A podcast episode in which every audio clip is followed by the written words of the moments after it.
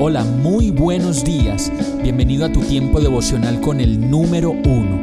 Qué alegría saludarte con la certeza de que Dios está obrando en tu vida su perfecta y buena voluntad, ya sea porque estás aprendiendo de un momento difícil o porque estás disfrutando de su amor a plenitud con paz y tranquilidad.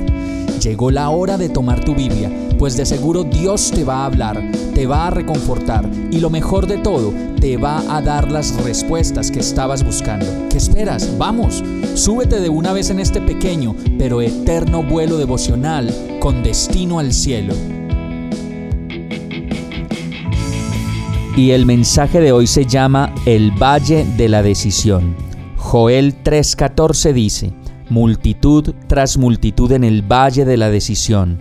Cercano está el día del Señor en el valle de la decisión. Comienza un nuevo mes, el segundo del año, más rápido de lo que nos imaginamos. Otra vez, y seguimos diciéndonos unos a otros, oiga, ¿cómo pasa el tiempo de rápido? Y aún así, continuamos todos y muchos más en el valle de la decisión en ese valle donde el profeta Joel, aún después de tantos años, no deja de describir a las multitudes que esperan en ese valle de la indecisión. Miles de millones de personas han vivido en la tierra y cada una de ellas, muerta, viva o aún por nacer, enfrentará la decisión de escoger a Jesús como su Señor y Salvador, o a sí mismos como dueños de su vida.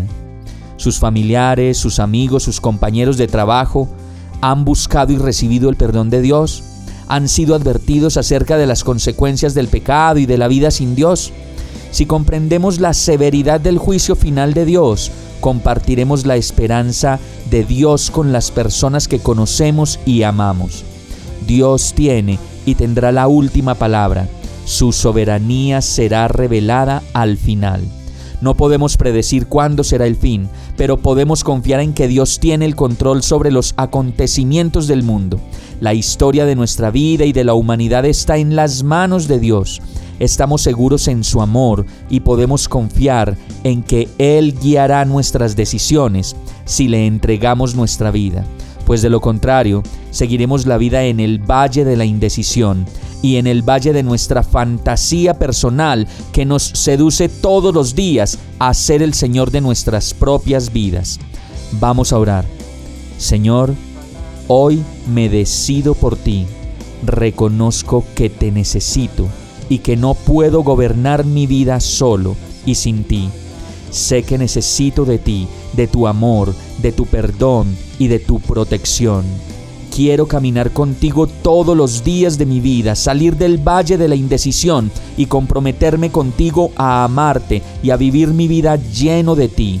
Te entrego este nuevo mes de mi vida para que cada decisión sea tomada contigo y para que no deje de pasar tiempo contigo, aprendiendo más de ti y descansando en ti, completamente seguro, en el nombre de Jesús.